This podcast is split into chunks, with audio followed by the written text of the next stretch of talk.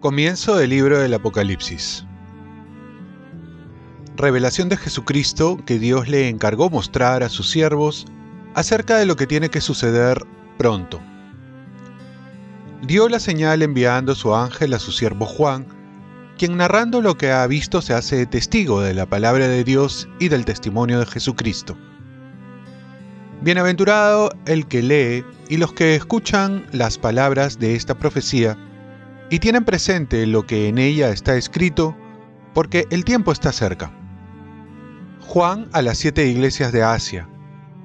Gracia y paz a ustedes de parte de aquel que es, que era y que vendrá, de parte de los siete espíritus que están ante su trono.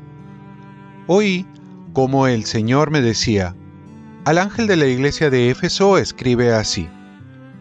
Esto dice el que tiene las siete estrellas en su mano derecha, y camina entre los siete candelabros de oro. Conozco tus obras, tu fatiga y tu constancia. Sé que no puedes soportar a los malvados, que pusiste a prueba a los que se llamaban apóstoles sin serlo, y descubriste que eran unos embusteros. Eres tenaz, has sufrido por mí y no te has rendido a la fatiga. Pero tengo en contra tuya que has abandonado el amor que tenías al comienzo.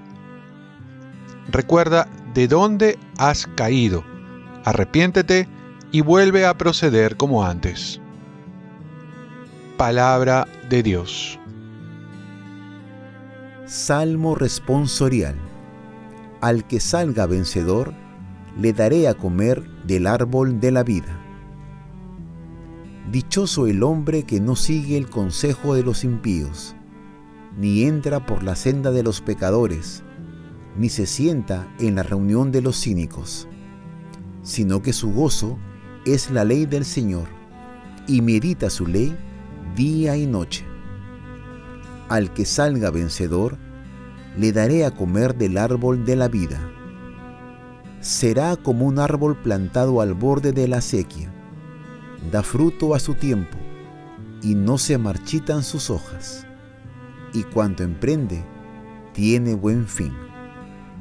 Al que salga vencedor, le daré a comer del árbol de la vida.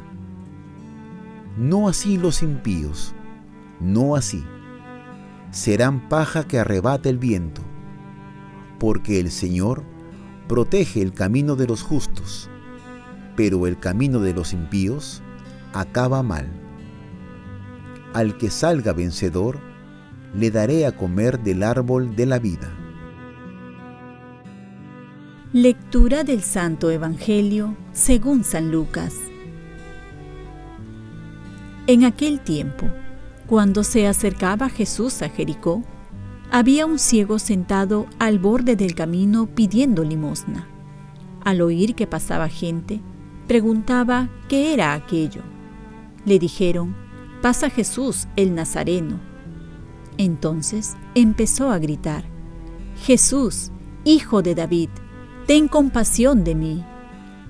Los que iban delante le regañaban para que se callara, pero él gritaba más fuerte, Hijo de David, ten compasión de mí.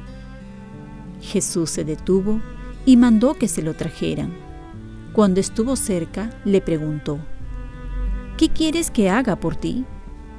Él dijo, Señor, que vea otra vez. Jesús le contestó, Recobra la vista, tu fe te ha salvado. Enseguida recobró la vista y lo siguió glorificando a Dios. Y todo el pueblo, al ver esto, alababa a Dios.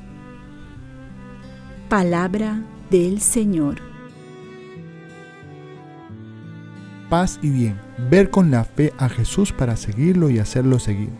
Este pasaje bíblico vio aquí un esquema básico para el seguimiento de Jesús, prácticamente una catequesis para la primera comunidad, donde encontramos seis pasos o etapas. Primero, presentar la presencia de Cristo en los acontecimientos. Jesús siempre sale a nuestro encuentro, hay que estar atentos cuando pasa por nuestro lado, por nuestra vida. Segundo, vencer los obstáculos que nos impide escuchar o acercarnos a Jesús. Y es que el primero en impedir que nos acerquemos a Jesús es el demonio. Por eso, cuando uno más quiere acercarse, es más tentado. Pero Jesús nos ayuda a vencer la tentación si clamamos con humildad, Jesús, Hijo de David, ten compasión de mí. Tercero, romper con el pasado, despojándose del hombre viejo. Soltó el manto y dio un salto. Definitivamente quien encuentra a Jesús no puede seguir siendo el mismo, porque Jesús nos presenta una nueva forma de vida que va contra los criterios del mundo y se tiene que romper con lo que nos esclaviza o nos aparta de él. Cuarto, comprometerse a fondo con Jesús. ¿Qué quieres que haga? le dice el ciego. Es lo que brota de un encuentro, ponerse a disposición.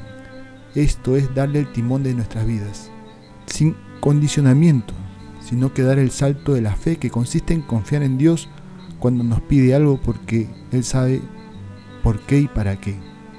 Quinto, contacto con Cristo mediante la visión nueva de la fe, que nos hace seguir a Jesús.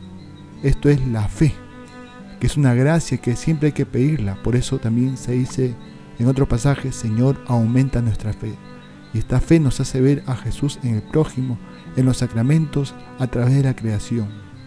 Y por último, seguir a Cristo como testigo de su reino, glorificando, y esto es convirtiéndose en un discípulo que tiene el firme propósito de seguirlo a pesar de todo. Y aunque el seguimiento uno puede caer, una vez se tiene que levantar dos veces para seguir con Jesús tratando de serle fiel hasta el final, hasta donde Él quiere llevarnos. Oremos, concédenos, Señor Dios nuestro, alegrarnos siempre en tu servicio, porque en dedicarnos a ti, autor de los bienes, consiste la felicidad completa y verdadera. Ofrezcamos nuestro día. Dios Padre nuestro, yo te ofrezco toda mi jornada en unión con el corazón de tu Hijo Jesucristo, que sigue ofreciéndose a ti en Eucaristía para la salvación del mundo. Que el Espíritu Santo sea mi guía y mi fuerza en este día para ser testigo de tu amor. Con María, la Madre del Señor y de la Iglesia, te pido por las intenciones del Papa. Con San José Obrero te encomiendo mi trabajo y mis actividades de hoy, para que se haga en mí tu voluntad. Y la bendición de Dios Todopoderoso, Padre, Hijo y Espíritu Santo, descienda sobre ti. Cuenta con mis oraciones que yo cuento con las tuyas y que tengas un santo día.